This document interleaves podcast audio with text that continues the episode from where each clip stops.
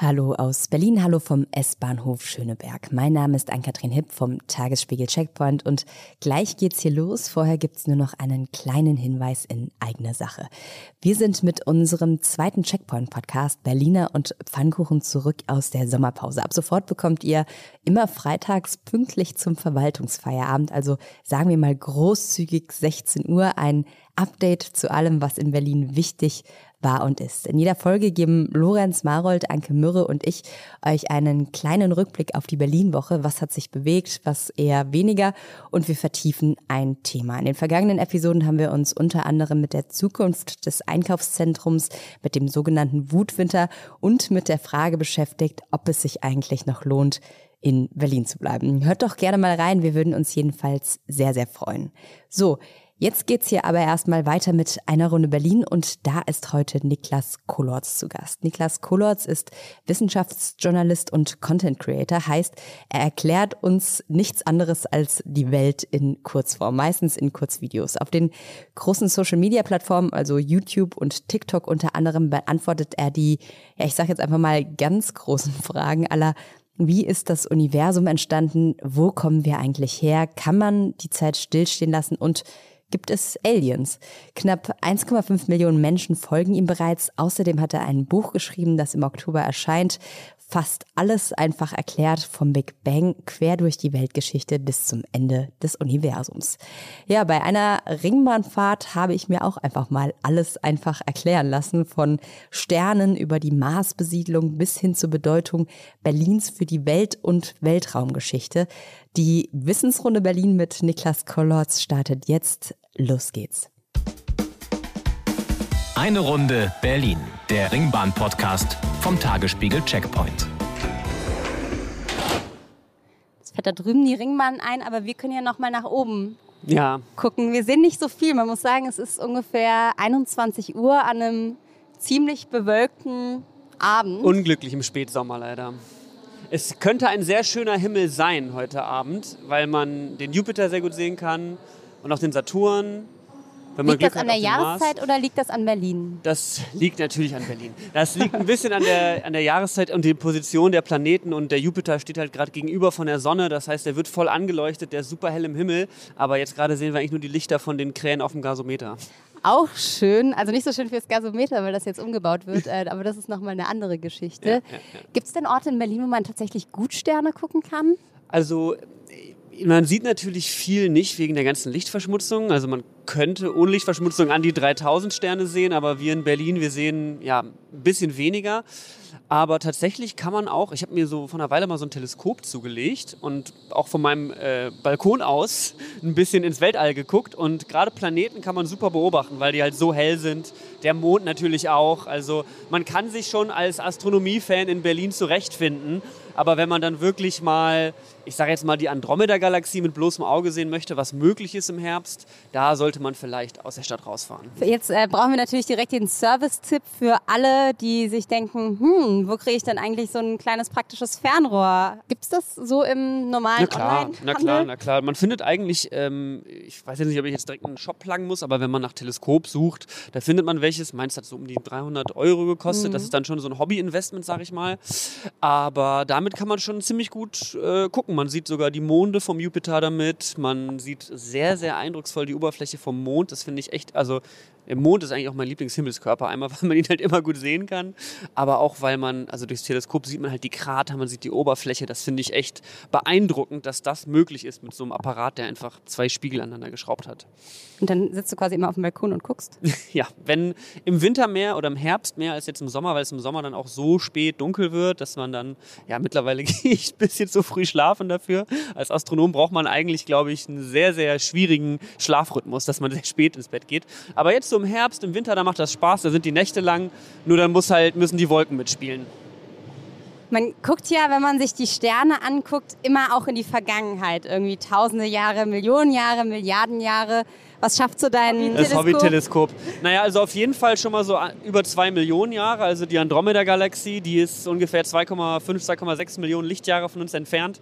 Das heißt, das Licht, was dann von da sich zu uns aufgemacht hat, das ist vor 2,6 Millionen Jahren losgeflogen. Da sah die Erde noch ein bisschen anders aus, da gab es uns Menschen noch nicht. Genau, also sowas geht auf jeden Fall einfach, aber wirklich um tief, tief ins Weltall zu gucken, da braucht man einmal eben ganz andere Voraussetzungen und das wird bei dem ein bisschen schwierig. Aber je nach Richtung geht es noch weiter auf jeden Fall. Jetzt kommt auf jeden Fall erstmal unsere Ringbahn, in die Ah, wir ja. einsteigen können. Und da sieht es schon aus, als wäre da ein Vierer, den wir uns schnappen können. Da ist ja noch ganz schön viel los für die Uhrzeit auf jeden Fall. Ja, stimmt. Ich hätte auch weniger erwartet, aber es ist eine reine neue Ringbahn, das ist Ja. super. Ja, ja. Entschuldigung, dürften wir uns hier vielleicht zu dritt hinsetzen, wir den Podcast aufnehmen? Das wäre super nett. Vielen, Vielen, Dank. vielen Dank. Sehr, sehr nett. So, dann können wir, dann kannst du dich da hinsetzen. Ihr habt schon Erfahrung damit, Leute von ihren Plätzen zu. Oh Gott, das klingt jetzt so schlimm, als ne? wenn wir hier die Leute alle verscheuchen. Nee, ähm, die sind natürlich immer sehr hilfsbereit, die Berlinerinnen und Ja, Berliner. na klar. Ähm, wir waren beim Teleskop bei der Vergangenheit. Ja, da bräuchte es im Prinzip ja dann dieses James Webb-Teleskop eigentlich, um so richtig in die Vergangenheit zu gucken. Das Ja. kann natürlich unfassbar weit zurückgucken, weil es halt mit einem Infrarotsensor Bilder schießt und das nochmal ganz andere Wellenlängen aufnehmen kann, die wir mit unseren bloßen Augen gar nicht wahrnehmen können. Und da kann man dann auch durch Gaswolken durchgucken. Da geht es dann wirklich bis kurz vor den Urknall eigentlich. Ne? Also 13,5 Milliarden Jahre oder so kann das schon zurückschauen. Das ist schon beeindruckend. Das waren ja jetzt die Fotos, die auch so ein bisschen durchs Internet, durch die Presse überall durchgegangen sind, von denen man irgendwie nicht so richtig wusste, sind die jetzt von einem Kind gezeichnet oder sind die wirklich echt? Ja, ja. Das ist ja interessant, weil eine ganz beliebte große Diskussion sind auch halt die Farben davon. Also die Frage ist, äh, sind das echte Farben? Und das Ding ist gerade beim James Webb Teleskop und bei, eigentlich bei allen Aufnahmen, ob es das Hubble Teleskop war und eigentlich auch bei allen Kameras, die sind halt nachkoloriert. Das liegt eben daran, dass sie mit Infrarot geschossen worden sind. Das ist eine Wellenlänge, die unsichtbar für uns ist. Und dann hat man aber das eben, ich sag mal, wellenlängengetreu nachkoloriert. Ja? Also die, die längeren Wellen, die sind eben rot, die kürzeren sind blau und so hat man dann eben auch die Infrarotwellen nachkoloriert. Das heißt, es sind nicht die echten Farben, aber ja, es ist schwierig. Originalgetreu. Originalgetreu, so gut wie es eben geht, könnte man sagen. Jetzt sind wir schon total im Thema drin und ich hab, äh, muss aber dich noch natürlich die erste Frage fragen, die ich hier immer unsere Podcast-Gäste frage, nämlich äh, warum Schöneberg zum Warum Schöneberg? Einsteigen? Ja, in Schöneberg in der Nähe von dem S-Bahnhof ist mein Sohn geboren dieses Jahr im Januar und das war einfach ein ganz besonderes Erlebnis für mich und meine Frau. Ähm, man hat in Deutschland ja mal Pech, mal Glück mit der Betreuung im Krankenhaus, was Geburten anbelangt. Ich glaube, jeder, der Eltern im Freundeskreis hat, kennt unterschiedliche Stories. Und es war einfach wunderschön. Also wir waren im Auguste-Victoria-Klinikum und die Hebamme, die uns da betreut hat, das war super, super toll und für mich auch verrückt, dass jetzt mein Kind in Berlin geboren ist und dann auch noch, ja, halt da in Schöneberg. Da hatten wir echt Glück, dass wir von dem Krankenhaus mitbekommen haben, die haben eine tolle Geburtsstation und ist ein ganz, ganz intimer Rahmen, da eben wenig, wenig Kreissäle. Und das war so mit eins der krassesten Erlebnisse meines Lebens, würde ich sagen, diese Geburt mitzumachen. Und das war jetzt dieses Jahr eben im Januar. Und hat es äh, mit der Geburtsurkunde und so weiter auch direkt geklappt? Da gibt es ja in Berlin durchaus immer mal Probleme. Ja, ich musste dann ja selber zum, äh, es gibt ja so ein Standesamtbüro im Krankenhaus, da musste ich dann hin, hatte dann erstmal nicht alle Unterschriften richtig eingesammelt und eine, Rück eine Rückseite übersehen. Und ich habe mich richtig angestrengt, den Namen ordentlich zu schreiben, aus der Angst, dass da irgendein Schreibfehler nachher drin steht. Aber es hat alles funktioniert tatsächlich und die kamen dann auch ein paar Wochen hinterher. Also tatsächlich bin ich überrascht gewesen, wie schnell es dann doch ging. Du hast eben so ein kleines bisschen überrascht geklungen, fand ich, als du gesagt hast, dass dein Kind in Berlin geboren ist. War das, das war nicht absehbar, Ja, oder? also ich, ich bin ja Wahlberliner und habe eben dementsprechend, also ich bin aufgewachsen in, in NRW, in der Vorstadt von Düsseldorf. Und Mettmann hieß in die. Mettmann, ganz genau, wow. Das äh, Habe steht ich äh, recherchiert. nicht schlecht. Genau da. Und äh, ja, das ist dann eben, wenn man aus so einer Kleinstadt kommt, halt so ein verrücktes Gefühl, dass jetzt in, im, ja, im, im Pass meines Kindes eben Berlin steht. Und das finde ich irgendwie auch, also ich freue mich total auch, aber ich hätte es nicht erwartet, weiß ich nicht. Man, man plant ja nicht so im Leben irgendwie und jetzt ist es so passiert. Und deswegen umso beeindruckender, dass es jetzt so gekommen ist. Gibt es denn, wenn wir hier jetzt schon mal jemanden aus Mettmann sitzen haben, irgendetwas, was die Berlinerinnen und Berliner über Mettmann wissen müssen? Unbedingt. In Mettmann gibt es das Neandertal, wo Neandertaler-Knochen gefunden worden sind. Und eine der großen Attraktionen von Mettmann, neben dem Film Samba in Mettmann von und mit Harpe Kerkeling, ist natürlich das Neandertal-Museum. Und das ist tatsächlich ganz cool. Also es ist ein ganz nettes Gebäude und da kann man eben ganz viel über die Neandertaler lernen. Für Kids ist das toll, die basteln dann da so Steinwerkzeuge und Pfeil und Bogen. Also in Mettmann wurde äh, Menschheitsgeschichte oder Neandertaler-Geschichte auf jeden Fall geschrieben. Ist äh, da sozusagen, liegen da auch die Wurzeln für dein Interesse an der Menschheitsgeschichte? Oder wann würdest du denn sagen, waren so deine ersten Berührungspunkte tatsächlich auch mit Wissenschaft? Vermutlich eher nach der Zeit in Mettmann. Also in Mettmann war ich auf dem Konrad-Heresbach-Gymnasium und da äh, habe ich eigentlich mich nie so für Naturwissenschaften interessiert. Ich glaube, das liegt aber auch eher auf der einen Seite am Inhalt, der in der Schule vermittelt wird und in dem Fall leider auch am Lehrpersonal. Die Lehrkräfte, die ich in den Naturwissenschaften hatten, die haben es leider nicht geschafft, mich dafür zu begeistern. Und für mich war das echt in der Schulzeit noch der Horror. Da musste ich das kleinste Übel wählen. Aber so nach der Zeit, als ich dann nach Berlin gezogen bin, habe ich erst so richtig durch ja, viele Sachbücher und so populärwissenschaftliche Bücher erst so meine Begeisterung fürs Universum, für die Physik, für all das entdeckt und mich dann da eben so reingearbeitet. Was glaubst du denn, was läuft denn falsch in der Wissensvermittlung bei der Schule? Mm, also ich glaube, dass das Problem ist, dass man irgendwie eine Begeisterung wecken muss mit einem Thema. Und ich erinnere mich eben noch daran, dass wir ganz am Anfang, da ging es so viel um so abstrakte Sachen wie Schaltkreise, Widerstände. Also das ist nicht super abstrakt, aber ich fand es komisch am Anfang in den ersten Physikstunden und hat mich nicht so gecatcht. Und zumal braucht man auch, und das ist halt eben immer personabhängig, eine Lehrkraft, die da wirklich hintersteckt, die das verkörpert, die davon begeistert ist. Ich glaube, man kennt das, wenn irgendjemand einem was davon von was erzählt und selber von dem Thema begeistert ist, dann wird man mitgezogen. Und ich glaube, dass man noch mehr gucken muss, wie können wir eigentlich Themen finden und Schülerinnen und Schüler da abholen, wo sie sind und eben begeistern für diese Fächer, weil es ist ja Wahnsinn, was wir mit Wissenschaft alles anstellen können. Wir können Millionen Kilometer weit weg irgendwelche Raketen schießen, die dann punktgenau auf dem Mars landen und da dann so einen spacey Roboter, Roboter absetzen. Wir können eine unsichtbare Krankheit erkennen, bevor sie überhaupt irgendwie große Teile der Welt erreicht hat und dann dagegen ein Gegenmittel finden. Also es ist ja, es ist ja Zauberei eigentlich, Wissenschaft. Und das fehlt mir manchmal so ein bisschen in der, in der Aufarbeitung, dass es noch ein bisschen mehr Begeisterung rüberkommen könnte.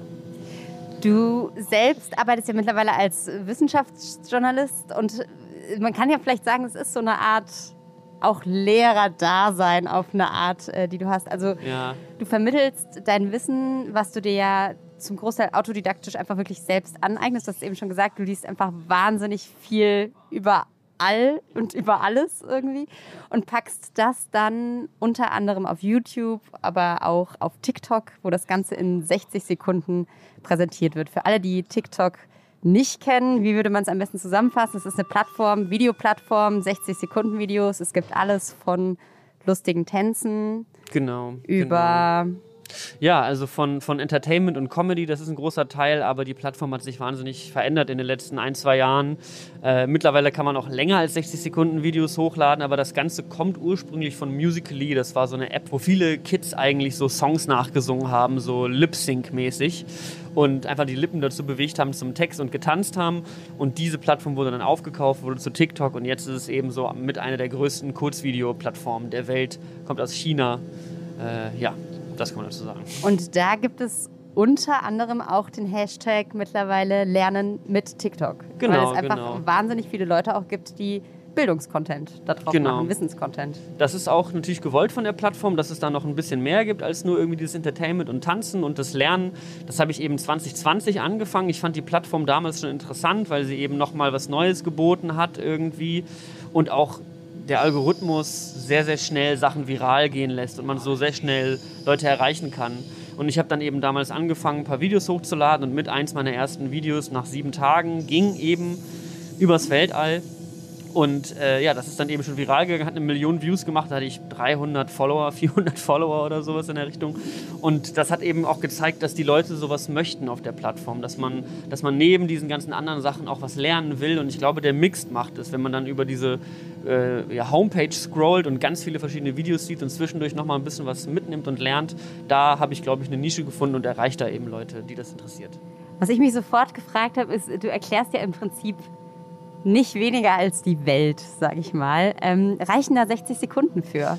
Ja, man muss, glaube ich, seine Worte sehr, sehr gut wählen. Also ich skripte natürlich jedes Video auf die Sekunde genau. Ich sitze dann mit einer Stoppuhr vor meinem Skript und lese es durch und durch und durch. Und wenn es bei einer Minute drei ist, dann schneide ich hier und da noch irgendwie ein paar Sätze kürzer. Und ich habe, glaube ich, einfach im Verlauf meiner äh, Arbeit als Journalist mittlerweile gelernt, was man reduzieren kann. Also es gab mal so einen Satz, der ist Produktion ist Reduktion. Kommt echt aus der Musikproduktion, dass man möglichst wenig reinnimmt. Und das versuche ich eben zu machen. Und dann konzentriere ich mich eben auf ein Thema. Und dann bin ich selber überrascht, wie viel man in 60 Sekunden eigentlich rüberbringen kann. Ich glaube, es war nicht dein erstes, sondern dein zweites Video, das hieß, wie krass ist es, am Leben zu sein. Ja, genau, genau. Das ist dieses virale Video, in dem es eben darum geht, dass es verrückt ist, dass wir ja eigentlich gerade, während das alles passiert, hier um so einen riesigen Feuerball kreisen mit einer unglaublichen Geschwindigkeit uns um uns selber drehen, um das Zentrum der Milchstraße und dass eigentlich jeder Moment seit, der, seit, seit dem Beginn des Universums auf diesen Moment jetzt hingeführt hat. Dass wir beide hier sitzen, in Mikrofone sprechen und irgendwer diese Ringbahn gebaut hat, die auf Schienen im Kreis umherfährt. Alles hat irgendwie jetzt hier hingeführt. Und äh, diesen, das irgendwie zu, so wertzuschätzen, das habe ich da drauf Bezug genommen. Bist du da ein rationaler oder ein emotionaler Typ? Weil ich merke immer, wenn ich mich mit so Themen auseinandersetze, die so unbegreiflich sind, dass ich gar nicht so weiß, mit was ich da eigentlich rangehen soll. Mit Rationalität kann ich es irgendwie nicht so richtig begreifen und emotional macht es einen fertig, weil man es auch nicht begreift. Ich bin kann. vom Typ her super rational, aber da, wo dann eben so die Wissenschaft zusammenbricht, bei so Fragen wie, was war vor dem Urknall oder wo kommen wir her, gibt es noch Leben da draußen, so Fragen, auf die es einfach keine guten Antworten gibt, da werde ich, also ich sag mal, da werde ich dann hoffnungsvoll und habe einfach Hoffnung, dass die Ideen, die ich dann vielleicht darüber habe, dass die irgendwo stimmen oder man sich was ausmalen kann irgendwie. Sag mal, was deine Hoffnung da ist. Ja, also ich sag mal zu diesem Thema, was war vor dem Urknall, finde ich es interessant, die Idee, dass es ganz viele weitere Urknalle schon davor gab und wir eventuell nur der Teil von einem Prozess sind. Also dass ja vielleicht in jedem schwarzen Loch ein kleiner Urknall steckt und darin ein kleines Universum und wir irgendwie Teil von was Größerem sind, was sich wieder und wieder wiederholt. Vielleicht schon seit immer, dass man es gar nicht begreifen kann. Weil das, was, glaube ich, viele frustriert, ist so dieser Gedanke, vor dem Urknall war nichts. Ja, okay. Was heißt das? Das ist halt so schwierig zu begreifen, für uns Menschen eigentlich komplett unmöglich, dass es dann schön ist, sich auszumalen. Da steckt vielleicht noch irgendein Sinn hinter. Wir müssen ihn nur entdecken und dann finden wir es heraus. Du hast ja in deinem neuen Buch, was bald erscheint, fast alles einfach erklärt. Im Prinzip die ganze Geschichte vom Big Bang bis zum Ende des Universums heißt es, glaube ich, im Untertitel, einmal durchdekliniert. Und ich habe mich gefragt, weil wir jetzt so schön mit der Ringbahn fahren und äh, du ja wunderbar bist im Kurzfassen, ob wir einfach, wir fahren jetzt zur Messe Nord ICC gerade ein, bis zur nächsten Station, die essentiellsten Punkte quasi zusammenfassen kannst über die Entstehung unseres Universums. Eine gute, eine gute Herausforderung. Also fangen wir einfach mal an, jetzt wenn die Türen aufgehen. Alles am Anfang war so eng und so heiß beieinander, quasi auf dem Stecknadelkopf. Also alles, worauf später dann mal die Erde, der Eiffelturm, du, ich, der Jupiter, oder irgendein schwarzes Loch wurde, war ganz eng beieinander, alle Kräfte waren miteinander verschmolzen und das hat sich dann unfassbar schnell, unfassbar krass ausgedehnt. Deswegen kann man auch nicht sagen, okay, der Urknall, wo hat der eigentlich stattgefunden? Ist das eine Explosion, die da drüben war? Ich fliege da hin und dann sehe ich ihn. Der hat überall gleichzeitig stattgefunden, an jedem Punkt im Raum und dann hat der Raum angefangen, sich auszudehnen. Dann war es mal sehr lange ziemlich dunkel, das Universum war undurchsichtig, so die ersten ja, so 300.000 Jahre, 300 Millionen. Das hat lange gedauert, bis da irgendwas mal sich wirklich mal binden konnte von den Atomen her. Und als es dann losging, dass dann eben die Kräfte, die Atome sich bilden konnten, haben sich die ersten Sterne geformt, das erste Licht ist entstanden. Das können wir mittlerweile auch durch Teleskope auffangen. Und da geht es eben auch dann um die Geschichte hinter den Entdeckungen, welche Wissenschaftler es dann geschafft haben, mit einem Radioteleskop tatsächlich das aufzufangen und zu verstehen, was passiert ist. Sterne bilden sich, Galaxien bilden sich, Planeten bilden sich und irgendwann vor fünf Milliarden Jahren hat sich dann auch unsere Sonne gebildet aus so einer Gaswolke, die zusammengefallen ist. 99 Prozent der Gaswolke, der Masse der Gaswolke in der Mitte bildet die Sonne. Ein Prozent der Masse der Gaswolke bildet alle Planeten drumherum im Sonnensystem, auch die Erde. Und dann hat sich auf der Erde irgendwann eben auch Leben geformt und die Atome, aus denen wir bestehen, hier die Ringbahn, du, ich, die waren früher mal in den Kernen von großen Sternen, die miteinander kollidiert und explodiert sind. So sind dann eben auch so Sachen wie Kohlenstoff und Co. entstanden. Die sind dann eben wieder explodiert durchs Universum geflogen und haben sich dann irgendwann hier auf der Erde in uns zusammengefunden. Und so haben sich dann eigentlich die letzten Millionen Jahre, ich sag mal, der Rest ist Geschichte. Der Rest, der Rest ist Geschichte, ja. Um jetzt mal nicht zu sehr in die Menschheitsgeschichte einzusteigen, sondern auf dem kosmischen Maßstab zu bleiben. Ja, und damit äh, sind wir in Westend. Ich hoffe, alle haben zu Hause gut mitgehört und mitgeschrieben. Ähm, Coole Challenge, hat Spaß gemacht. Was würdest du denn sagen, war in auch de, de, deiner ganzen Recherche für dieses Buch, was war so die verrückteste Erkenntnis, die du hattest? Mm, also, also, oder anders gesagt, du hast ja, glaube ich, auch darüber geschrieben, dass unglaublich viele Sachen zum Beispiel zufällig entstanden sind das hätte ich jetzt auch gesagt, so diese Zufallsentdeckungen sind natürlich irgendwie wahnsinnig unterhaltsam. Zum Beispiel der Urknall, von dem ich gerade erzählt habe, das waren eben zwei Radioastronomen oder Radiotechniker, die hatten mit so einer riesigen Radioantenne in den Staaten zu tun und haben dann die ganze Zeit so ein Störgeräusch drauf gehabt während ihrer Arbeiten und waren so, Mensch, wo kommt denn dieses Störgeräusch her? Und dann haben die echt das ganze Ding auseinandergebaut, die haben das geschrubbt von oben bis unten, da hat sich ein Taubenpaar eingenistet, das haben die gejagt und rausgeholt. Die Antenne von Taubenkacke befreit und sind aber trotzdem dieses Störgeräusch nicht losgeworden.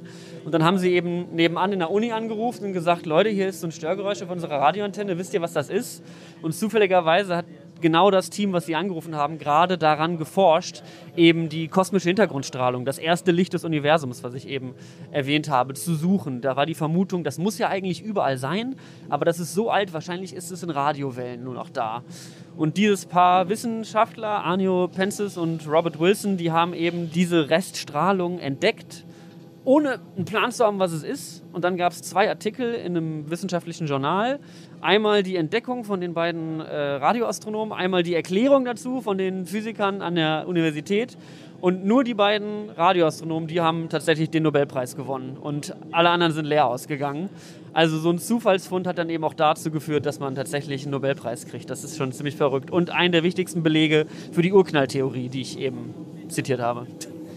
Spielt, wenn wir bei Zufällen sind, denn zufällig auch Berlin irgendeine Rolle in dieser wahnsinnig großen Universumsgeschichte? Na klar, also Berlin ist natürlich auch eine Wissenschaftsstadt, hat natürlich wahnsinnig große Namen hier schon beherbergt. Albert Einstein war hier, Max Planck war hier.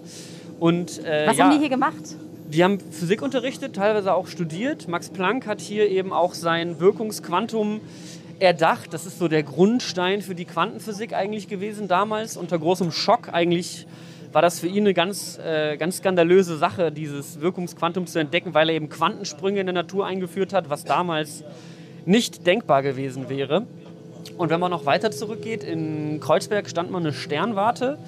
Äh, so ungefähr da, wo das jüdische Museum jetzt ist, ein bisschen weiter noch Richtung Friedrichstraße eigentlich. Ich glaub, so bei Bess der Taz in der Nähe. Genau, bei der Taz ne? in der Nähe, Besselpark mhm. oder sowas.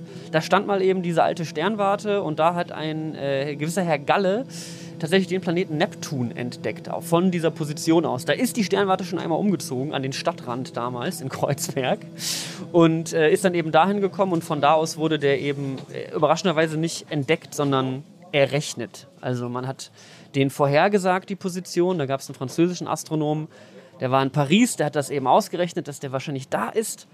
Und dann hat er den Herrn Galle kontaktiert und der hat das Ding dann tatsächlich genau da am Himmel entdeckt, wo Urbain Le Verrier, so hieß der französische Astronom, das vorhergesagt hat. Wissen wir irgendwas über den Planeten Neptun? Er ist sehr weit weg. er ist sehr ist weit weg. Er ist nach unseren aktuellen Erkenntnissen zumindest der am weitesten außen liegende Planet. Und äh, ich habe was äh, mitgebracht, ich habe ein bisschen was ausgerechnet, wenn, wo du es jetzt quasi so als Steilvorlage gibst. Ich habe es nicht geschafft, es vorher noch auswendig zu lernen, deswegen äh, habe ich es so mitgebracht. Aber wir fahren ja hier in der Ringbahn. Ja, wir sehen hier den äh, Ring, also im Prinzip das Verkehrsnetz von das, Berlin. Einmal das S-Bahn-Netz ja. von Berlin. Und ich habe mir gedacht, weil ich mag Maßstäbe sehr gerne, um diese ganzen Entfernungen äh, ja. zu verstehen. Und dann habe ich eben mal ausgerechnet, was wäre denn jetzt, wenn die Erde auf einer Umlaufbahn um die Sonne wäre, aber die Umlaufbahn der Erde ist die Ringbahn. Also wir sind jetzt quasi auf der Erde und kreisen um die Sonne in der Mitte der Stadt. Das heißt, die Ringbahn ist so im Durchmesser 13 Kilometer so am weitesten Punkt ungefähr. Das heißt, die Mitte liegt so irgendwo bei 6,7, vielleicht 6,5 Kilometern. Und die Sonne wäre dann ungefähr da, wo der Martin-Gropius-Bau ist, so um die Ecke vom Potsdamer Platz, so ungefähr. Und die Sonne Mhm. Also wäre so in der Nähe vom Tagesspiegel eigentlich. in der Nähe auch. vom Tag. Eigentlich ist die Mitte des Eigentlich Universums, die des Mitte. Sonnensystems der Tagesspiegel. Das äh, haben wir vorher nicht bezahlt und abgesprochen. Das ist Zufall hier. Ja, nehmen wir, nehmen wir, gehen wir mal großzügig Ja. davon aus, so ungefähr. Und dann habe ich in dem Maßstab eben mal rumgerechnet. Das heißt, die Erde wäre in diesem Maßstab so ungefähr 55 Zentimeter groß, kann man sich so mal vor Augen halten. Und die Sonne beim Tagesspiegel wäre 60 Meter im Durchmesser. Also so mal, wenn man sich vorstellt, da kann man sich hier in Berlin, äh, es gibt diesen BASF-Tower, eine Oberbaumbrücke oder eine Oberbaum-City, der diesen Glaskasten oben drauf hat, der ist ungefähr 60 Meter groß. Und wenn man sich da mit einem 50 Zentimeter Ball vorstellt, dann kann man sich das vorstellen, was die Relation Erde zu Sonne schon mal ist. Und dann habe ich irgendwie mal jeden Planeten durchgerechnet und so ein paar interessante Sachen rausgefunden. Der Merkur zum Beispiel ist so ungefähr an der Platz der Luftbrücke, so 2,5 Kilometer von der Sonne entfernt. Die Venus ist so ungefähr bei der S-Bahn-Station Warschauer Straße, kreist so ziemlich genau auf der Strecke von der M10. Wenn die M10 von der Warschauer Straße hochfährt, Die Partytram. die Partytram einmal hoch bis zum Hauptbahnhof. Das ist ungefähr die Strecke der Venus. Da könnte man bei der nächsten Fahrt mit dem abendlichen Bier da mal drüber nachdenken, wenn man da unterwegs ist. Und dann die Erde eben in der Ringbahn. Und jetzt ist interessant, der Mars, der wäre in diesem Maßstab ungefähr 10 Kilometer von der Sonne entfernt. Das ist dann so Hohenschönhausen oder Grunewald. Und das Einzige, was noch weiter draußen liegt als der Mars, ist Spandau. Tatsächlich. Also, das ist so von der Distanz eigentlich ganz interessant. Und dann hat man so ungefähr mal eine Vorstellung, okay, so also diese ersten vier Planeten liegen eigentlich alle innerhalb der Stadtgrenze Berlins und dann geht es wahnsinnig weit raus. Der Jupiter ist bei 34, über 34 Kilometern, das ist äh, hinter Kaput, hinter Potsdam, beim Bestensee irgendwo. Äh, ja, der Saturn ist 63 Kilometer weit weg, hinterm Tropical Island noch. Der Uranus kommt dann mit 124 Kilometern schon nach Polen, so ungefähr genau an die Stadtgrenze von Stettin. Ja, und der Neptun liegt dann mit 200 Kilometern Entfernung schon in der Ostsee. Also, um da mal so eine grobe Vorstellung zu haben, wie sich unsere Planeten zu verteilen sind, finde ich solche Maßstäbe einfach wahnsinnig hilfreich. Ne? Voll. Und es war auch gleichzeitig noch eine Berlin-Brandenburg-Kunde für alle, die heute hier mit dabei waren. Ja, krass. Aber das ist natürlich im Prinzip die Krux auch von Wissenschaft tatsächlich, dass man die Dinge, die sich eigentlich kein Mensch auch nur annähernd vorstellen kann, irgendwie begreifbar macht. Das ist ja auch eine Kunst eigentlich. Ja, ich, es gibt da halt andere, manche Wissenschaften, die haben es eventuell ein bisschen leichter. Ich sag mal, mit, mit diesen ganzen astrophysikalischen Themen kann man natürlich Leute wesentlich einfacher begeistern für Wissenschaft. Das James Webb Teleskop schafft es easy mit seinen Bildern auch mal eine Tagesschau irgendwie in so eine 20 Uhr Sendung. Aber es gibt manche Wissenschaften, die fühlen sich einfach nicht so sexy, sage ich jetzt einfach mal an, wo man ein bisschen schwieriger das hat, Leute, weil es eben so ungreifbar ist, auch so Quantenphysik und sowas. Ne? Das ist ja einfach so fern unserer Vorstellungskraft, aber verrückt, wenn man es eben versucht, mal so ein bisschen in den Maß, in den grundlegenden Maßstäben zu greifen. Aber ja, genau das ist eben die Aufgabe von Wissenschaftskommunikatoren wie mir oder von anderen Journalisten, das irgendwo so ein bisschen greifbarer zu machen und Leuten zu vermitteln, eine Begeisterung vielleicht auch bei jungen Leuten zu wecken, dass wir die Wissenschaftlerinnen und Wissenschaftler von morgen ausbilden können. Wir sind jetzt gerade am Westhafen und ich würde die Chance einfach mal nutzen, ein Spiel einzuleiten, was wir hier immer haben bei Eine Runde Berlin. Und das heißt, Eine Station, Entscheidungen. es geht im Prinzip so, dass ich dir immer zwei Begriffe nenne. Und äh, du musst dich für einen entscheiden. Du kannst, wenn du willst, noch eine kurze Begründung dazu liefern, musst du aber nicht. Kann man auch kurz und knackig machen. Ich würde einfach mal loslegen. Ja, gerne. Berlin Tag oder Nacht? Tag, mittlerweile Tag. Winter oder Sommer? Sommer, ganz klar. Berghain oder Teufelsberg? Oh, oh, oh, oh, da muss ich tatsächlich kurz überlegen. Mittlerweile ist es der Teufelsberg. Zuhören oder reden? Ja. Wenn ihr meine Frau fragen würdet, dann wäre die Antwort reden. TikTok oder YouTube? Äh, YouTube tatsächlich. Sternschnuppe oder Pusteblume? Sternschnuppe. Realist oder Optimist? Optimist. Kopf oder Bauch? Kopf. Astronaut oder Kosmonaut? Ja, wahrscheinlich durch die Sozialisierung hier im Westen ist es eher der Astronaut für mich. Richard Branson oder Jeff Bezos? Oh. Oh. warum? Warum muss ich mich zwischen denen entscheiden? Dann nehme ich einfach. Dann, oh, nee. Muss ich mich entscheiden? Immer, ja. Immer. Oh, dann nehme ich Richard Branson. Star Wars oder Star Trek? Star Wars. Gravity oder Interstellar? Interstellar. NASA oder ESA? NASA. Und darauf freue ich mich schon die ganze Zeit, dir diese Frage zu stellen, weil die haben wir eigentlich in fast jeder Ringbahnrunde. Und jetzt ergibt sie zum ersten Mal Sinn, weil sie jemand auch physikalisch erklären kann, nämlich Zeit reisen oder Zeit stillstehen lassen. Ja, Zeitreisen auf jeden Fall. Also da kann man auf jeden Fall wesentlich mehr mit anfangen. Erklär mal, beides.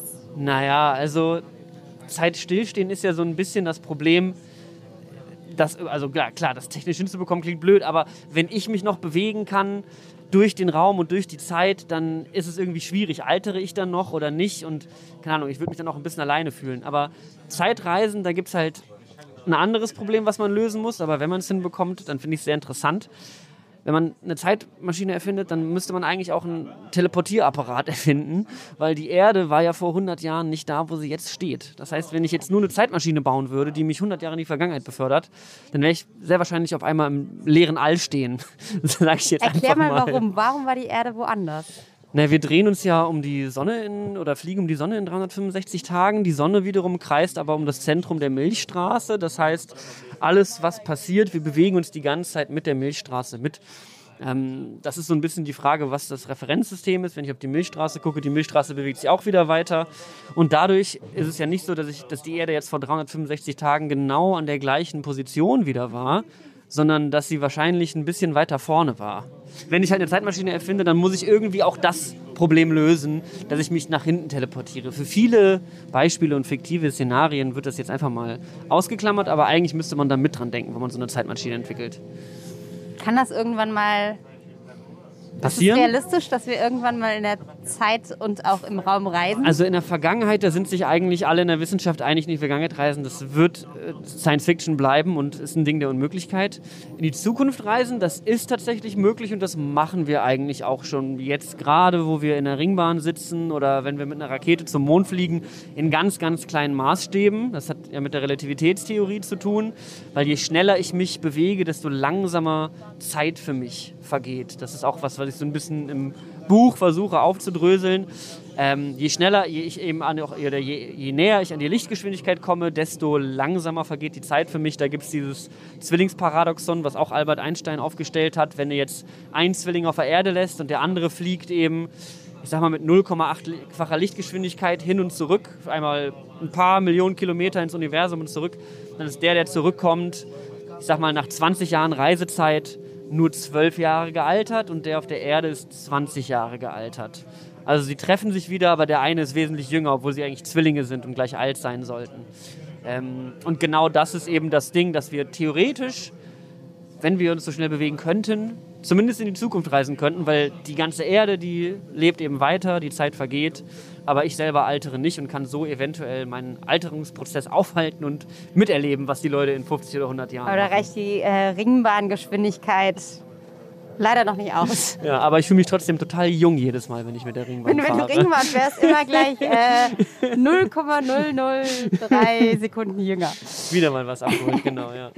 Aber wenn wir gerade schon bei ähm, Zukunftsmusik sozusagen sind. Der, der große Menschheitstraum ist ja immer noch, oder weiß ich nicht, ob es ist es ein Traum, irgendwann mal einen anderen Planeten zu besiedeln? Mhm, auf jeden Fall. Also das ist ja das, wo wir gerade drauf und dran sind. Und wenn es so weiterläuft, das in 15 bis 20 Jahren vielleicht tatsächlich sogar passieren wird. Also besiedeln ist jetzt ein großes Wort, aber zumindest werden wir vermutlich einen Fuß auf den Mars setzen. Es ist ja jetzt gerade die Artemis-Mission, mhm. ähm, die die NASA im Prinzip ja, geplant, aber noch nicht ganz gestartet hat. Da gab es ja jetzt in den letzten zwei Wochen zwei kleine technische Patzer, weshalb die erste Rakete, die ja noch unbemannt, aber ich glaube mit zwei Puppen, ja, losfliegen ja. soll. Ja. Ähm, ver verfolgst du das gebannt, gespannt als den nächsten Schritt zum Aussiedeln? Also die, die Artemis-Mission von der NASA sind natürlich total spannend, weil es endlich mal wieder zum Mond geht. Da waren wir vor 50 Jahren ganz oft und haben da Leute hingeschickt und ja, ich beneide da halt total meine Eltern oder so die älteren Generationen, die das tatsächlich am Fernseher verfolgen konnten. Ich bin nicht so ganz der Jahrgang, der das miterlebt hat damals. Aber wir sind eben ganz oft zum Mond geflogen und äh, ja, das ist eben auch so ein bisschen so die Frage, warum eigentlich damals so oft. Das hat auch viel mit dem Kalten Krieg zu tun und so Forschungsideen, dass wir gedacht haben, vielleicht oder ich sag mal, USA und die UdSSR haben gedacht, der Mond könnte eventuell mal ein taktisch wichtiger Punkt sein in diesem Kalten Krieg. War er dann aber nie, aber trotzdem ist man ein paar Mal hingeflogen. Und ja, jetzt geht es eben wieder los, dass wir sagen, der ist jetzt für uns wichtig, damit wir eventuell äh, Raumschiffe erstmal zum Mond schicken. Da tanken die dann auf und von da aus schleudern wir sie dann weiter Richtung Mars. Also das ist so unsere nächste, unser Hauptbahnhof, so ein bisschen jetzt das nächste Projekt, den Mond eben so zu besiedeln, dass wir da eine Präsenz aufbauen und einfach da leben schon fast, Astronauten zumindest da länger sind. Und die Langzeitversion ist dann quasi, oder das, das Langzeitziel möglicherweise der Mars. Ja, möglicherweise, genau. Da gibt es halt ein paar Herausforderungen, die wir da erstmal irgendwie überwinden müssen, aber die sind auf dem Mond ganz ähnlich eigentlich. Ein Problem ist halt die Weltraumstrahlung, die da draußen eben ist. Auf der Erde haben wir ein Magnetfeld, was uns davor beschützt. Wir haben die Atmosphäre, die Ozonschicht, die eben diese Strahlung, die von der Sonne ausgeht, die aber auch von anderen Sternen, anderen Galaxien kommt, ja, die ist halt sehr, sehr schädlich. Also man kann das vergleichen, dass man mehrere hundert Röntgenschalle vom Brustbereich nimmt, ungeschützt, wenn man dann da draußen im Weltall ohne Schutz ist. Und das ist halt der Fall auf dem Mond logischerweise, weil der hat weder Magnetfeld noch Atmosphäre und das Magnetfeld vom Mars hat sich leider auch verflüchtigt und die Atmosphäre ist sehr dünn. Das heißt, wenn man dann da oben ist, dann müssen wir was finden, wie wir Astronauten, Astronautinnen davor beschützen können. Und das, die Idee ist dann eben, man baut wahrscheinlich unterirdische, von Stein beschützte Häuser. Äh, da gibt es so coole Projekte, wo man 3D-Drucker entworfen hat, die quasi Marsstein aufsaugen können und dann mit Marsstein Häuser drucken. Auf so einem riesigen, man muss das vorstellen, wie so einen riesigen Zylinder irgendwie oder so eine also riesige die Blumenvase. Marshäuser werden jetzt quasi schon hier unten Es gab dafür schon Wettbewerbe tatsächlich, wie man jetzt die Mars-Habitate gestalten kann. Äh, ich war in dem Zusammenhang zum Beispiel auch am ZARM in Bremen, am Zentrum für angewandte Raumfahrtstechnologie und Mikrogravitation. Ein Gute, dass es dafür eine Abkürzung gibt. Und da gibt es eben auch eine deutsche Ingenieurin, die eben ein Mars- und Mondhabitat aufgebaut hat oder entworfen hat, zu sagen, wir brauchen eben was, was uns schützt. Und man denkt dann halt in der Sci-Fi-Welt so dran, ah, da gibt es dann diese großen Panoramafenster und ich bin auf dem Mars und sehe dann den roten Planeten und die Marsmännchen draußen rumspringen. Aber sehr wahrscheinlich werden das einfach abgeschottete Steinbunker sein, aus denen wir nicht mal rausgucken können in dem Entwurf von Christiane Heinecke, dieser Ingenieurin, aus, die in Bremen geforscht hat, da gibt es ein kleines Guckloch aus Glas, hat man sich erlaubt, um zumindest so ein bisschen rausgucken zu können. Aber der Rest ist wahrscheinlich entweder komplett unterirdisch oder eben ohne Fenster. Das heißt sozusagen der Gedanke, wir verlassen jetzt die Erde, weil wir sie so prima zerstört haben und suchen uns nochmal ein neues Habitat, ist ja dann eigentlich totaler Quatsch, weil wir eigentlich sowas wie die Erde nicht nochmal finden können, ganz pragmatisch gesagt. Also die Idee zu sagen, wir verlassen die Erde, das wäre so ziemlich die dümmste Idee, die die Menschheit jemals gehabt hätte. Die Erde ist der perfekte Lebensort für uns. Wir kennen so viele Planeten mittlerweile im ganzen Universum und es gibt viele, die vermutlich der Erde ähnlich sein könnten, aber die sind so weit weg, da müssen wir gar nicht drüber nachdenken, dahin zu fliegen. Und die Erde ist einfach perfekt, die liegt in einer habitablen Zone, wir haben flüssiges Wasser und wir haben eben einen Planeten, der ja, wie gemacht ist für unser Leben, beziehungsweise wir leben hier, weil ja, die Umstände eben passend sind. Und auf dem Mars ist es halt auch einfach verdammt ungemütlich. Ne? Da weht so ein ekelhafter Wind, da fliegen so kleine Staubpartikel, die alles durchdringen. Man kann nie mal das Fenster aufmachen draußen. Also äh, der Mars ist eigentlich total unattraktiv als, als Ort zum Leben, aber er ist eben, er liegt eben im Möglichen. Und ich habe das Gefühl, die Menschheit ist immer dran, ja, die Grenzen zu überschreiten von dem, was möglich ist, den nächsten Schritt zu gehen. Und da scheint eben eine Marsbesiedlung von gewissen, ja, Größenwahnsinnigen wie einem Elon Musk einfach auf dem Plan zu stehen. Der hat ja gesagt, wir bauen da jetzt eine autarke Stadt hin mit einer Million Einwohner. Respekt. Also ich glaube eher, also was wir auf jeden Fall erleben werden in unserer Lebenszeit, sind einfach Forschungsmissionen dahin. Leute, die da, die, da sind ja jetzt schon Roboter, die da eben Steinsamples aufsammeln, die dann nach mikrobakteriellem Leben untersucht werden sollen. Und das ist das, worauf ich mich freue. Diese Besiedlung, schön und gut, das kann gut sein, dass das irgendwann mal angefangen wird, aber die Forschung und die eventuelle Erkenntnis, dass es auf dem Mars mal Leben gegeben hat. Und wenn es nur kleine, mini kleine Bakterien waren, das wäre die krasseste Erkenntnis der Wissenschaft aller Zeiten. Und die könnten wir eventuell sogar noch in unserer Lebenszeit jetzt eben mitbekommen. was, was hältst du von so Leuten wie Elon Musk? Du hast ja vorhin bei den, sag ich mal, äh, Weltraum-Milliardärskollegen schon äh, eine Ja. schwere Entscheidung Ja, äh, oder dich sehr schwer getan bei der Entscheidung. Ja, ja. Also es ist total schwierig natürlich. Äh, er ist eine total polarisierende Persönlichkeit. Er hat aber auch ein paar Sachen geschafft, zum Beispiel Elektromobilität ein neues Image zu verpassen mit Tesla. Dieses polarisiert ja auch total stark, diese Marke. Aber letzten Endes hatte Elektromobilität immer so ein bisschen das Ding, nicht cool zu sein. Und das hat Elon Musk, glaube ich, ein bisschen geschafft, würde ich behaupten. Er ist trotzdem eine ganz, ganz problematische Persönlichkeit, die leider viel zu viel Geld und viel zu viel Macht hat. Aber ich habe bei ihm noch zumindest das Gefühl, im Vergleich zu den anderen großen Milliardären, die jetzt alle so ein bisschen ihre Weltraumfirmen gründen und da irgendwie ihre penisförmigen Raketen in die Atmosphäre schießen, in den, Sub in den Suborbit, habe ich bei ihm noch am ehesten das Gefühl, er möchte da wirklich die Welt irgendwo ein bisschen vielleicht verbessern. Er will wissenschaftliche Missionen betreiben, er beliefert ja auch die ISS mit seinen Raketen, äh, unterstützt die NASA, versucht da eben äh, Dinge zu entwerfen oder ja, sowas Revolutionäres wie, dass seine Raketen einfach wieder von selber landen können. Dass man das vorher nicht entworfen hat, das war so teuer, das ist so, als würde man jedes Mal, wenn eine Boeing fliegt, die einfach am Ende, wenn die Leute ausgestiegen sind, abstürzen lassen und die Maschine kaputt ist. Und man muss sich jedes Mal für mehrere Millionen wieder so ein Flugzeug kaufen. Und deswegen hat er, glaube ich, viel für die Raumfahrt, auch viel für die Wissenschaft getan. Und deswegen halte ich ihn noch ein bisschen in einem höheren Ansehen als die anderen, was aber nicht heißt, dass ich mit seinen politischen Interessen oder mit seiner Person oder seinem öffentlichen Auftreten irgendwas anfangen kann. Aber ich finde, das muss man immer noch mal ein bisschen dazu sagen, wenn man über ihn redet. Ich bin da sehr hin und her gerissen. Stichwort Weltraumtourismus. Ist das was, was wir noch, also es fängt ja jetzt eigentlich schon Ja. an, Gibt ja Ist schon die, oder gab ja schon die ersten Flüge jetzt, ne, seit letztem Jahr. wird das, sag ich mal, das neue Mallorca wird sicherlich nicht werden, aber wie sehr wird sich das noch weiterentwickeln? Also ähm, man muss sagen, es ist natürlich auch, kostet alles wahnsinnig, wahnsinnig viel Geld. Man kann durchaus drüber streiten, ist es auch sinnvoll, haufenweise Geld und Energie für etwas auszugeben, was mehr oder minder dann Spaß ist, während hier unsere Erde vielleicht ganz andere Sorgen hat. Also wa- was ist dein Gefühl, wie es da weitergeht? Es ist gerade ein bisschen fehl am Platz in dieser ganzen Klimakrisensituation. Raketen haben nochmal einen anderen Antrieb als jetzt unbedingt ein Flugzeug oder ein Auto. Also teilweise muss es nicht mal, kommt ganz auf die Rakete und den Antrieb an. Es ist natürlich irgendwo eine Umweltsünde, aber vielleicht gar nicht mal so schlimm, wie man denken würde. Aber trotzdem finde ich es total fehl am Platz aktuell. Dieses ganze, die Superreichen lassen sich jetzt für ein paar hunderttausend Dollar irgendwie in Suborbit schießen. Ich glaube, dass es trotzdem immer breitere Sachen gehen wird, weil, glaube ich, alle mal davon geträumt haben, Astronaut oder Astronautin zu werden, vielleicht in der Kindheit.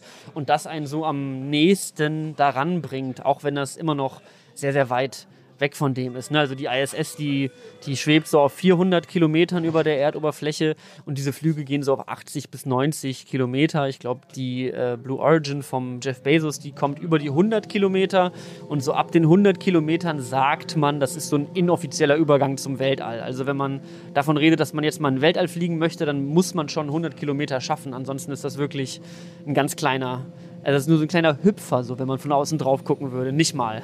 Und rein optisch ist das schon so, wie ich mir die Sicht aus dem Weltraum vorstelle, wenn ich bei diesen 100 Kilometern bin? Ja, man sieht dann auf jeden Fall, also du siehst nicht den kompletten Planeten, aber du siehst schon sehr klar die Krümmung der Erde. Das ist auf jeden Fall was, was, glaube ich, auch vielen Leuten mal gut tun würde, das zu sehen.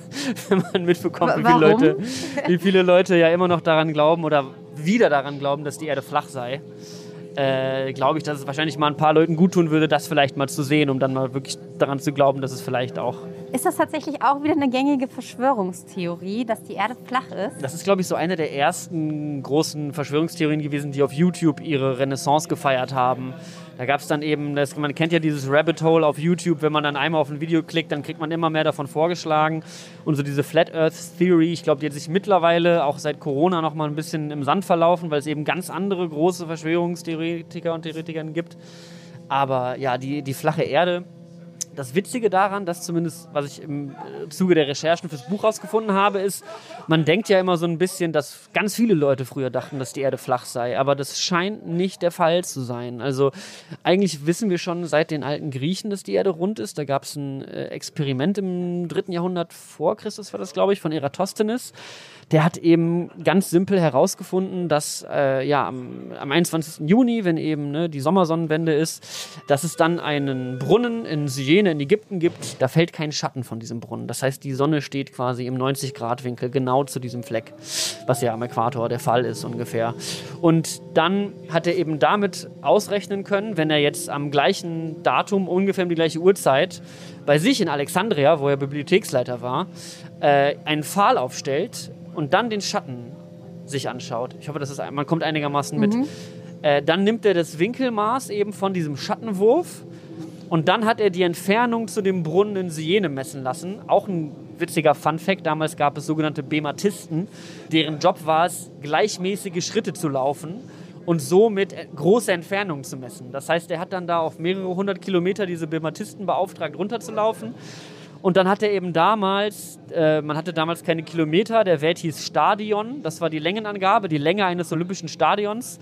Deswegen ist leider auch so ein bisschen mittlerweile verloren gegangen, wie weit das wirklich ist. Das Weil man nicht va- weiß, variiert, Stadion im welches Stadion war, gemeint oder? war. Ja. Aber dadurch äh, hat er tatsächlich einen Wert errechnet, 300 Jahre vor Christi Geburt, der bis auf wenige hundert Kilometer genau war. Also ich glaube, er ist auf 40.000 Kilometer Umfang gekommen und die Erde liegt so bei 41.000 oder 42.000 Kilometern Durchmesser und hat dann eben damals schon eben errechnet, dass die Erde rund ist.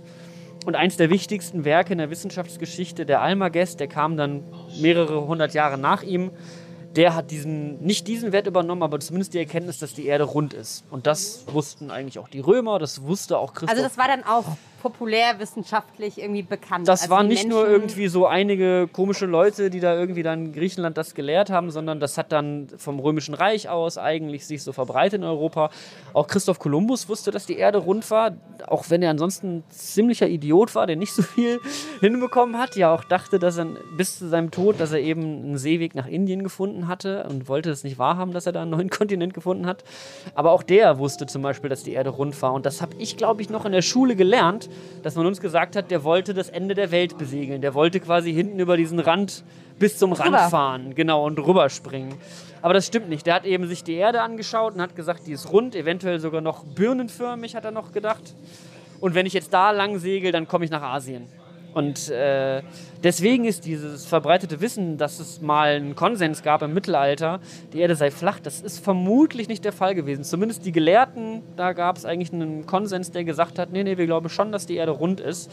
Und das hat sich dann erst später entwickelt, dass man diesen Mythos von einem verbreiteten Verständnis von der flachen Erde sich verbreitet hat. Und deswegen umso lustiger, dass es jetzt Leute gibt, die das wieder propagieren und sagen, nee, nee, nee, die Erde ist flach, Leute. Wie geht man denn aus wissenschaftlicher Perspektive damit um oder wie erklärt man sich das denn, dass es Menschen gibt, die ganz klar dann beispielsweise, bleiben wir jetzt mal bei der flachen Erde, wir können das aber ja auch auf alles Mögliche drehen, sei es Klimawandel, Corona etc. pp., die eben einfach die Fakten leugnen. Ist es tatsächlich, weil es so schwer zu begreifen, zu verstehen ist, Ich glaube, die Frage ist, wie man in diese Diskussion einsteigt. Rede ich jetzt mit dem Onkel beim Familienfest oder begebe ich mich im Internet auf eine Diskussion, der viele hunderttausend Menschen vielleicht zuschauen? Und da bin ich immer sehr vorsichtig, zumindest in meinen eigenen Bereichen. Ich habe es jetzt im Buch ein bisschen angeschnitten, die Geschichte, die ich gerade erzählt habe zum Beispiel, kommt so ein bisschen mit vor. Äh, aber ich versuche, man muss natürlich auch ein bisschen gucken, wem gebe ich hier eine Bühne mit dieser Diskussion und welchen Ideen und wer lässt sich davon vielleicht auch mit reinziehen. Das ist ja immer so diese Gefahr, dass man irgendjemanden da mit reinholt in dieses Rabbit Hole von verschiedenen Ideen. Und ich glaube, effektiv ist, wenn man auf jemanden zugeht, der skeptisch ist und sagt, was wäre denn für dich jetzt ein überzeugender Grund oder ein überzeugender Beleg, dass du deine Meinung änderst? Und dann könnte die Person vielleicht sagen, äh, ein Foto fände ich toll. Und dann kann man halt hingehen und in den 60er Jahren haben wir tatsächlich Fotos von der Erde geschossen. Das sind keine, wie viel, viel behauptet wird, das sind keine Stitches, keine Photoshops, nicht irgendwelche einzelnen Bilder. Die Astronauten, die zum Mond geschickt haben, haben tatsächlich mit einer Analogkamera aus dem Fenster dieses Raumschiffs die Erde fotografiert. Das Bild Blue Marble ist, glaube ich, eines der berühmtesten Bilder der Welt, wo man die Erde als blaue Kugel eben vor diesem schwarzen Hintergrund sieht. Und das ist ein Foto von einer runden Erde und das kann man den Leuten zeigen. Aber viele werden dann immer noch sagen, nee, das ist Fake oder das ist Photoshop oder das ist zusammengefügt. Und da muss man dann, glaube ich, auch als Wissenschaftskommunikator irgendwann für sich eine Grenze ziehen und sagen, ich habe dir den Grund gegeben den, oder den Beleg gezeigt, den du wissen wolltest, um deine Meinung zu ändern. Du änderst immer noch nicht deine Meinung. this is a lost cause, ich muss hier nicht mehr weitermachen. Wie oft lässt du dich auf solche Diskussionen noch ein oder lässt du dich gar nicht mehr drauf Gar ein? nicht, gar nicht. Also vor allem witzigerweise, wenn ich über den Mond rede, kriege ich eigentlich die meisten solche Kommentare von Leuten, die sagen, warum erzählst du solche Lügen? Das ist alles totaler Quatsch. Und äh, ja, also da muss man sich dann, glaube ich, ganz vorsichtig von fernhalten und in den Kommentaren sowieso nicht und ab und zu vielleicht mal in einem Video, aber eigentlich mittlerweile in der Öffentlichkeit nicht mehr. Du hast ja im Prinzip deinen Account so aufgebaut, dass du immer wieder auch Fragen geschickt bekommst, die du dann beantwortest. Ich glaube, du hast mal in einem Interview gesagt, dass es so 150 plus minus am Tag sind, die du Ja, kommt, glaube ich, bekommst. kommt, glaube ich, drauf an. Wenn ich jetzt gerade ein Video hochgeladen habe, wo eine Frage gestellt wird, dann kommt das hin, dass es mal 100 Fragen am Tag sein können über alle Kanäle, Instagram, die Website, E-Mails, alles Mögliche. Also das ist sehr viel tatsächlich. Was sind das für Fragen, die dich da vor allem erreichen? Also viele Leute interessieren sich eben für hypothetische Szenarien, weil ich halt viel mit hypothetischen Szenarien erkläre. Eine so eine Frage ist zum Beispiel, was würde passieren, wenn wir jetzt die Sonne mit einem schwarzen Loch mit derselben Masse ersetzen würden? Und das finde ich halt eine super Frage, weil man dadurch eben komplexe Dinge verstehen kann. Und Aber dafür muss man doch auch schon komplett tief in der Materie drin sein, oder? Also ich, mir würde, sage ich mal, das als Frage jetzt wahrscheinlich eher nicht einfallen. Ja, also das sind, glaube ich, Leute, die teilweise halt sich Gedanken darüber machen. Es gab auch einmal eine ganz grandiose Frage, die fand ich toll, die hieß, wie schnell ist blitzschnell? Und das ist eben so eine interessante Art und Weise, über die Welt nachzudenken, dass, glaube ich, viele Wissenschaftler würden da vielleicht gar nicht drauf kommen auf die Frage, weil die so, ja, fast schon naiv ist eigentlich, aber toll gestellt einfach. Und dann halt zu erkennen, okay, das Licht des Blitzes breitet sich mit Lichtgeschwindigkeit aus, aber der Lichtblitz selbst, wie eben dieser ionisierte Kanal aufgeht und dann wirklich halt da eben hochgesendet wird, das ist ein Bruchteil, ein kleiner Bruchteil von der Lichtgeschwindigkeit. Also nicht so schnell. Aber das sind eben ganz, ganz tolle Fragen zwischendurch über das Universum, über die Welt, verschiedenste Sachen. Was ich viel in letzter Zeit gemacht habe, war, was würde passieren, wenn alle Wespen weg sind, wenn alle Mücken weg sind, wenn alle Insekten weg sind und da fragen dann Leute eben was zu. Und damit kann man eben ganz eindrucksvoll mit solchen Szenarien Leuten erklären oder in einer Geschichte erzählen, das ist ja ganz viel Storytelling, was ich eigentlich mache, wie wichtig diese Insekten für unser Ökosystem sind. Was, wenn ich jetzt ein Video machen würde, was einfach nur anfängt mit, hey Leute, Wespen sind voll wichtig für unser Ökosystem, dann würden wahrscheinlich viele abschalten. Aber wenn die Frage ist, was wäre, wenn alle weg sind, Was wäre denn, jetzt äh, wollen wir es natürlich alle wissen, was wäre denn, wenn alle Wespen weg wären? Wespen sind tatsächlich wichtige Bestäuber, wie Bienen auch. Nur leider halten wir Wespen nicht in so einem hohen, zu so einem hohen Standard wie Bienen, weil Bienen halt sehr süß sind, die sind sehr flauschig. Und deswegen wollen wir alle die Wildbienen retten, was ja auch wichtig ist, weil die Wildbienen auch aussterben. Aber die Wespen sterben eben auch aus und machen eben einen ganz, ganz wichtigen Teil der Bestäubungsarbeit. Das heißt, sie würden, auf der einen Seite fressen sie auch Schädlinge am Feld, sie, sie bestäuben aber eben auch wichtige Pflanzen. Die Landwirtschaft würde stark darunter leiden, wenn Wespen weg wären. Und auf der anderen Seite sind die Wespen, die uns tatsächlich stören, nur ein ganz, ganz kleiner Bruchteil von allen Wespen. Und die, die jetzt zum Beispiel im Spätsommer, jetzt ist es ja schon fast vorbei, sag ich mal, die jetzt im Spätsommer sich auf unsere Apfelschorle stürzen, das sind Drohnen, die früher eigentlich dafür da waren, ja, andere Insekten zu finden oder ein herzhaftes Stück Schinken vom Teller, um das dann an die Larven zu verfüttern für die Königin. Und diese Drohnen werden im Spätsommer rausgeschmissen zu Hause, weil sie eben keinen Zweck mehr haben. Die Larven sind aufgezogen worden und die Drohnen befinden sich in den letzten zwei, drei Wochen ihres Lebens und sind noch so ein bisschen auf der Dann Suche wollen sie nach nochmal so so einem- richtig Sie wollen nochmal richtig, noch mal eine, richtig, eine richtige Zack. Zuckerparty. Ja? Die, weil wenn sie die Larven füttern, kriegen die so ein Stück Zucker und essen das dann. Und das ist eigentlich so ein bisschen deren Belohnung. Aber wenn sie zu Hause rausgeschmissen worden sind, suchen sie eben diesen Zucker. Und deswegen sind sie im Frühsommer äh, heiß auf Schinken, Salami, Stück Kuchen, was weiß ich, irgendwie so. Wobei das Kuchen eher dann im Spätsommer, wenn sie dann das Süße wollen. Wenn wir sozusagen bei dem Thema, ist ja im weitesten Sinne Klima auf eine Art und Weise oder Umwelt Ja. Sind, äh, gerade mit Blick auf sozusagen, wir, hat- wir hatten es ja eben schon mal so ein bisschen angerissen, mit Blick auf dieses große Ganze und wir haben nur die eine Welt, die eigentlich perfekt für uns ist. Hast du das Gefühl, dass durch diese ganze Großwissenschaft und diese Erkenntnisse, die du da auch immer wieder sammelst, sich auch dein Blick auf, wie gehen die Menschen eigentlich mit ihrer Welt um, verändert hat? Ja, ich glaube schon. Also es, zum Glück wächst ja dieses Bewusstsein immer mehr. Äh, es wird teilweise, glaube ich, auch so ein bisschen rauf und runter genutzt für Marketing von Firmen. Jetzt Nachhaltigkeit ist das neue große Ding, aber ich habe schon das Gefühl, dass wir in einer Zeit leben, wo mehr und mehr Leute eben so ein Gefühl dafür entwickeln, dass sie ihren, ihre Umwelt schützen wollen, das Klima schützen wollen weil uns das ja jetzt schon um die Ohren fliegt, ja, weil wir ex stärkere Extremwetterlagen haben, Überschwemmungen werden häufiger, Stürme werden häufiger. Hier im Umfeld äh, Berlin-Brandenburg werden wir extrem hart mit Dürren und Waldbränden zu kämpfen haben, haben wir jetzt schon. Man sieht es auf den Feldern aktuell, also der Mais wird ja gerade zum Beispiel geerntet, der ist, wir waren in Brandenburg jetzt letztes Wochenende, super vertrocknete kleine Pflanzen, also es ist wirklich krass, wie uns das jetzt schon packt und beeinflusst. Aber es ist halt immer noch so weit weg und so ungreifbar trotzdem, obwohl es schon passiert, dass immer noch die Politik sehr langsam ist und man immer wieder, ja, dank Fridays for Future und anderen Klimabewegungen Druck aufbauen muss, leider, auf die Politik, jetzt doch noch was zu tun, doch noch was zu verändern. Selbst die klimafreundlichsten Parteien im Parlament nicht klimafreundlich genug sind, damit wir dieses 1,5 Grad Ziel einhalten.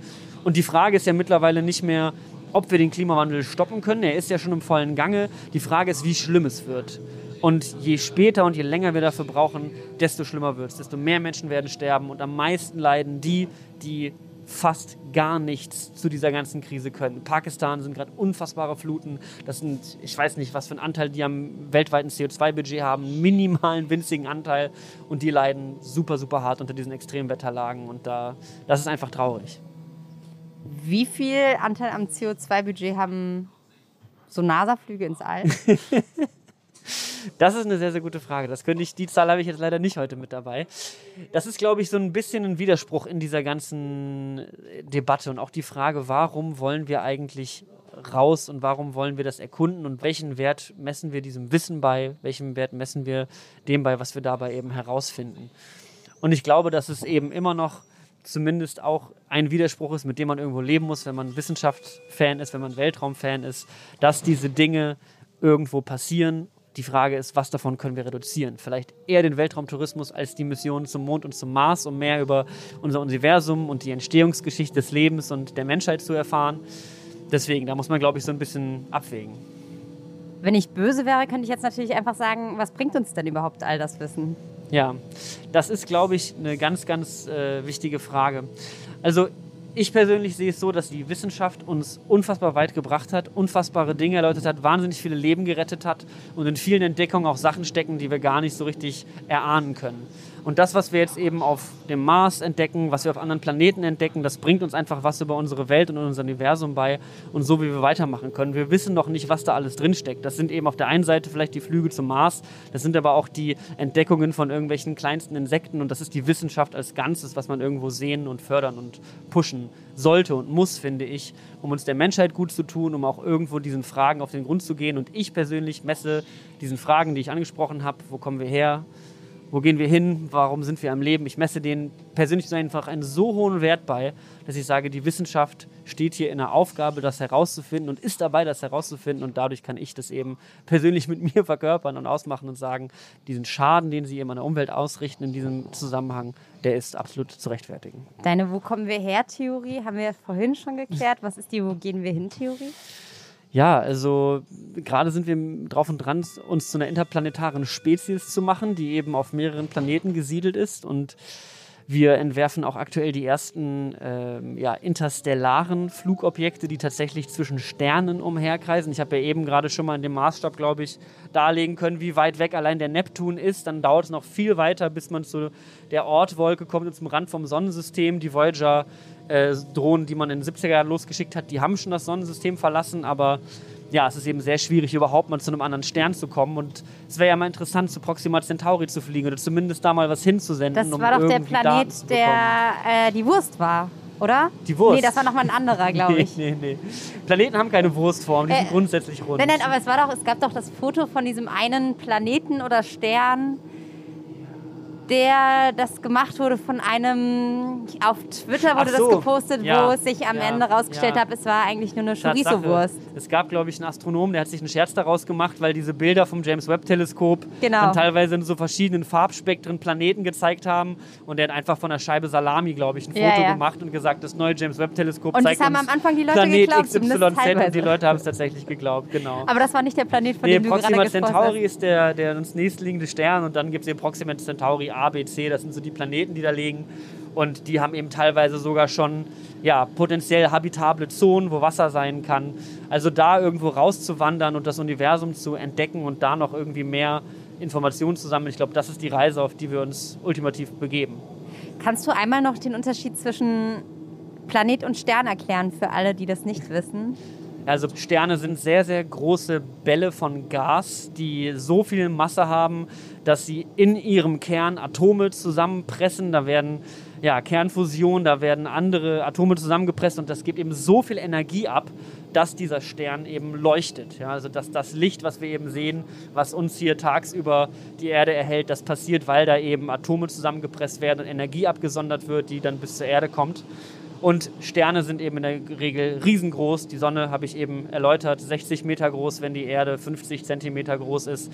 Und die Lichter, die wir eben am Nachthimmel sehen und die kleinen dunklen Lichter, die funkeln, das sind andere Sterne. Und dann gibt es manche Lichter, die sind sehr hell.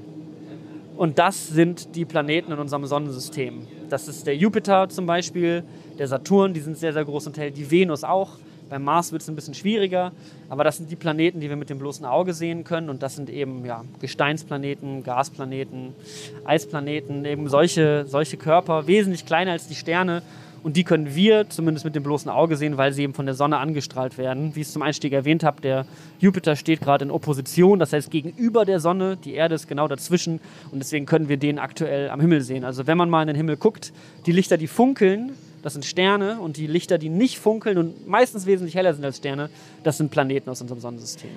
Glaubst du an Astrologie? Gibt dir das irgendwas? Nee, witzigerweise ich, äh, verbinde ich viel mit meinem Sternzeichen, dem Löwen. Irgendwie, äh, man, wenn man dann mal so da reinliest, dann ist das ja doch immer so, dass es einen catcht, aber das hat ja auch immer mit einem psychologischen Effekt zu tun, wie diese Texte geschrieben sind. Also ich selber glaube nicht so richtig an die Astrologie. Ich äh, ich weiß, dass es auch einen wichtigen Teil in der Entstehungsgeschichte der Astronomie gespielt hat. Viele Astronomen waren früher eben auch Hofastrologen für den König und haben dann eben gelesen, wie die Sterne stehen.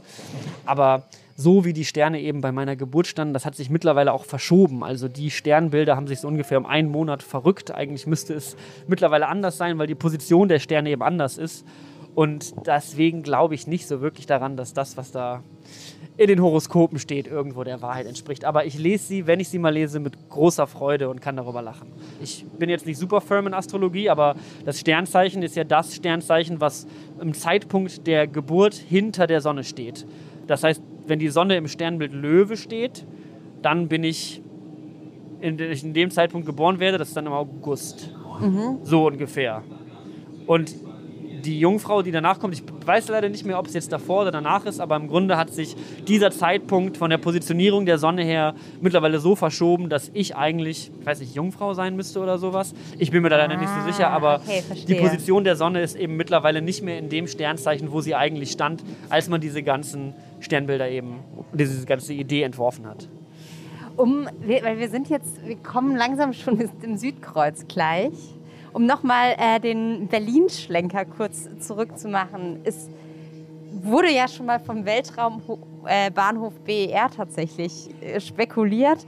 Und ich, äh, ich weiß nicht, wir haben das vor ein paar Monaten nochmal entdeckt gehabt. Es gibt auch so eine Szenarioanalyse, ich weiß nicht, der, ob du von der schon mal gehört hast, von der Technischen Hochschule Wildau, die im Prinzip ein Szenario entwickelt haben, dass äh, die erste bemannte Rakete von einem Weltraumbahnhof in Sperrenberg 2035 abfliegen könnte. Das ist so eine gute Autostunde vom BER entfernt. Sie haben da wirklich ein, sie haben das komplett durchgeplant, durchanalysiert. Da wäre dann so ein 1000 Hektar großer Weltraumbahnhof, also ja. ungefähr dreimal irgendwie das Tempelhofer Feld und äh, haben, da, also, haben das quasi bis ins letzte Detail durchgedacht. Von, äh, fand ich auch sehr schön den Satz, die Erreichbarkeit des Weltraumbahnhofes wird zusätzlich durch Flugtaxis erhöht, die Stationen am BER in Adlershof sowie am Tesla-Standort in Grünheide haben. Kriegt Berlin da irgendwie noch was ab von diesem ganzen Weltraumruhm? Naja, jetzt wo äh, Elon Musk mit der Grünheide Factory da eben noch angesiedelt ist, dann könnte er wahrscheinlich noch ein SpaceX-Ding mit dran bauen. Also Ich fände es interessant aus dem Grund, dass eben so viel von der Raumfahrt außerhalb von Europa passiert. Die ESA macht bei der NASA mit und die entwickeln all diese Dinge. Aber auch wenn Europa und Deutschland noch einen bedeutenderen Standpunkt in der ganzen Sache hätten, wäre das natürlich total interessant, wenn wir auch tatsächlich von hier aus was veranstalten könnten, losfliegen könnten. Den Platz hätten wir ja anscheinend, wenn das schon so äh, penibel durchgerechnet Bra wurde. Sag mal, in Brandenburg ist noch genug Platz. Der Berlin Platz ist eng, da, aber- aber ob man da jetzt noch einen Wald verabholzen muss, weiß ich nicht. Da sind die Leute dann vielleicht doch nochmal ein bisschen pikiert, zu Recht auf jeden Fall. Also ich fände die Idee auf jeden Fall auch lustig und ich fände es vor allem schön, wenn wir noch ein bisschen mehr Präsenz von diesen ganzen Themen und auch noch ein bisschen mehr das, was die NASA schafft, als die begeistert für diese Themen. Die NASA weiß genau, wie man das kommuniziert und bei der ESA hat man eher so ein bisschen das Gefühl, das ist eine Behörde, die zufällig auch Raumfahrt betreibt. Also es muss, glaube ich, noch ein bisschen mehr daran geschraubt werden, auch hier vor Ort noch mehr Leute dafür zu begeistern, um noch mehr Ingenieure und Ingenieurinnen und ja, Raketentechniker dafür irgendwie zu akquirieren, dass wir auch wirklich da nochmal großes Fachpersonal haben, die uns da weiter nach vorne bringen. Und das, was eben da entwickelt wird in diesen Raketen, das ist ja letzten Endes was, was auch Technologien uns weiterhilft, mit Flugzeugen, mit anderen Sachen, neue Treibstoffarten. All diese Dinge, die werden ja für diese Raketen optimiert und entworfen.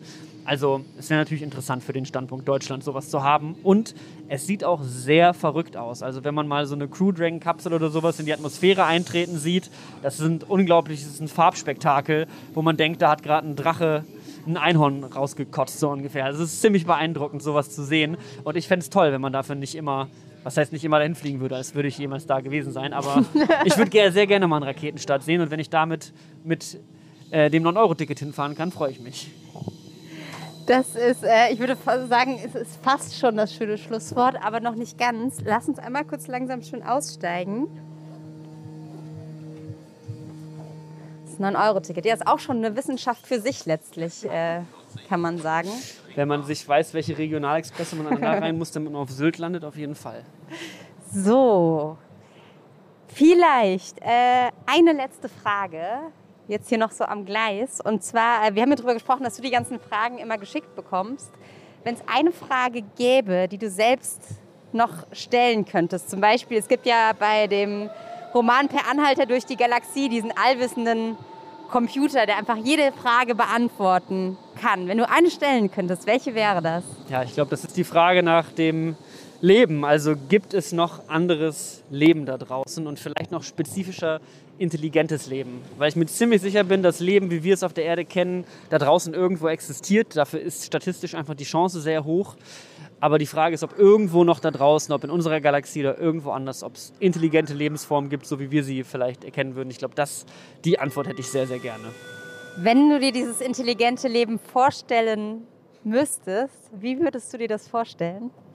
Oh, das ist so schwierig. Man hat ja so viele Bilder vor Augen von den ganzen Aliens, die in Film und Co. sind. Ich glaube, sie werden sich irgendwie fortbewegen können auf ihrem Planeten. Also vielleicht haben sie sowas wie Beine, vielleicht schleifen sie sich aber auch über den Boden wie eine Schnecke. Und sie haben sehr wahrscheinlich, könnten sowas ähnliches wie Augen haben, dass sie auch die, was sehen können. Aber es könnte eben auch sein, dass sie ganz, ganz andere Sachen entwickelt haben, ganz, ganz andere Sinne, von denen wir gar keine Vorstellung haben, die vielleicht auch ganz anders kommunizieren können. Ich meine, wenn man sich hier allein auf der Erde reinzieht, wie Pilze im Boden von Bäumen miteinander kommunizieren, wie Pflanzen miteinander kommunizieren können, dann wissen wir, dass es noch andere Art und Weisen gibt, miteinander zu reden, außer den Mund zu benutzen. Und deswegen, also ich glaube, es könnte es in jeglicher Form geben. Es ist sehr schwierig, sich das auszumalen, was es dann am Ende sein wird. Welche Farbe haben diese Lebewesen? Violett auf jeden Fall. Violett. Okay. Ja, Niklas, vielen Dank. Das war super spannend. Ähm, beim nächsten Mal fahren wir dann die nächste Runde, wenn wir schon den Mars besiedelt haben. Auf jeden und, Fall. Äh, klären das nochmal. Äh, schön, dass du heute da warst. Schön, dass ich hier sein durfte. Eine Runde Berlin, der Ringbahn-Podcast vom Tagesspiegel Checkpoint.